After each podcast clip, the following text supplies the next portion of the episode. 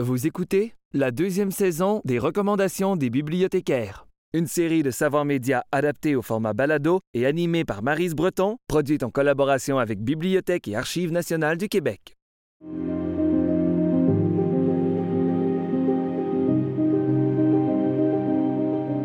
Bonjour, mon nom est Marise.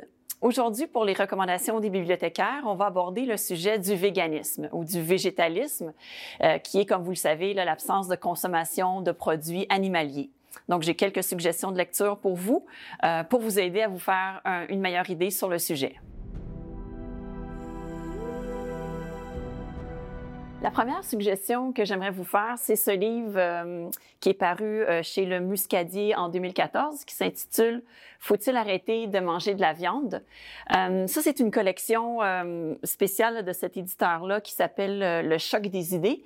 Puis en fait, ce qu'ils font, c'est qu'ils présentent deux experts qui ont des des positions opposées sur un même sujet. Donc, le premier expert euh, qui aborde le sujet, il s'appelle René Laporte. C'est un agronome, euh, un ingénieur agronome. Donc, lui, son point de vue, c'est un point de vue pro-viande.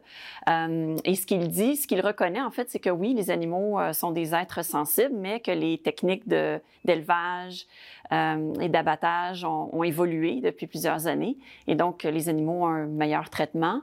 il dit aussi que sur le point de la santé, euh, que la consommation modérée de viande euh, n'est pas un problème pour la santé des gens. Quant à l'enjeu environnemental, euh, ce que M. Laporte indique, c'est que la production végétale selon lui, génère autant de gaz à effet de serre que l'élevage, finalement. En contrepoids, euh, Élodie euh, Vieille-Blanchard, c'est une docteure en mathématiques. Elle est aussi présidente de l'Association des végétariens de France. Donc, pour l'auteur, elle explique tout d'abord que l'élevage euh, a des répercussions très importantes sur l'environnement, surtout quand on considère euh, que 30% des terres agricoles sur la Terre servent à nourrir les animaux. Ensuite, elle aborde la question du traitement inhumain euh, dont les animaux euh, sont victimes. Par exemple, elle explique que 20% des cochons mourir avant d'être abattus. Finalement, elle explique le modèle carniste qui fait que euh, en société, on sépare les animaux en deux catégories.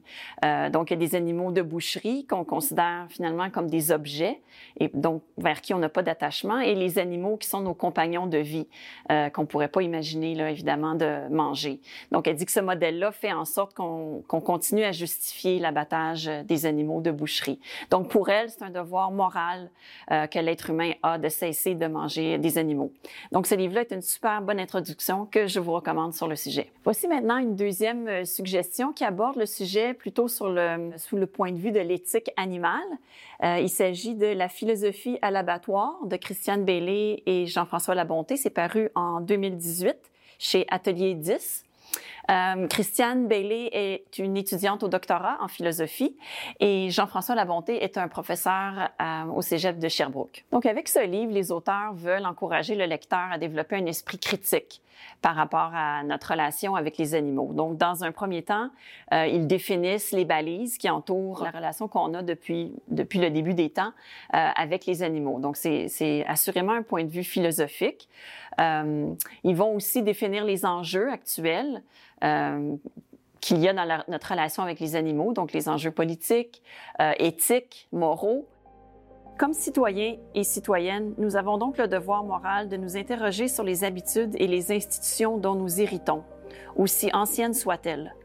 Lorsqu'une tradition est injuste, nous avons la responsabilité de la remettre en question. Donc, ce que les auteurs veulent finalement, c'est que le lecteur euh, en arrive à questionner ou remettre en question la tradition selon laquelle euh, on mange les animaux, euh, puis aussi à se responsabiliser socialement euh, par rapport à cette pratique. La troisième suggestion que j'aimerais vous faire, c'est un roman de Fausto Brisi, qui est un réalisateur et scénariste italien. Dans ce roman, qui est décidément comique et léger, euh, l'auteur raconte euh, la cour qu'il a menée auprès de sa future femme, Claudia, euh, qui est une végane, alors que lui est un carnivore qui adore sa, sa viande rouge. Le restaurant était constellé de crochets auxquels pendaient jambon, mortadelle et cavelli. En entrant dans la salle, elle avait dû penser à une blague ou à une provocation. Il fallait que je me disculpe sur le champ. Je ne le savais pas, je te le jure. J'imagine. Ne t'en fais pas pour moi. Continue à manger des cadavres si tu aimes ça. Je suis très libérale. C'est tiré de faits vécus, donc c'est basé sur euh, les expériences de, l'auteur. Par la suite, on voit leurs aventures de couple en voyage ou chez les beaux-parents, euh, tout le temps avec cet angle-là là, un peu euh, comique. Donc, je vous le recommande. C'est un, un, roman drôle. Certains d'entre vous qui êtes véganes ou qui avez des amis ou conjoints véganes pourrez vous reconnaître dans ce roman. J'aimerais maintenant vous faire la suggestion de ce roman qui s'intitule Bienvenue à Veganland qui est paru en 2018 et qui est de l'auteur français Olivier Dariou-Merle. Donc, euh, on a affaire ici à un livre de science-fiction dystopique où euh, l'écologie et le végétarisme sont maintenant des dictatures dans la société. Et donc, euh, la ville ou la société s'appelle Océania. Euh, on a une police écologique qui, poursuit les carnivores. Euh, la police s'appelle les barbus. Euh, et donc, on va suivre les aventures de deux personnages principaux, Green, qui est un vegan ou végétalien, euh, et Bazarov, qui est en fait un carnivore qui doit euh, payer sa dette écologique en travaillant dans un jardin communautaire. Et donc, euh, l'action va basculer ou l'action va commencer quand le gouvernement va justement remettre en question le fait que les carnivores peuvent être réhabilités.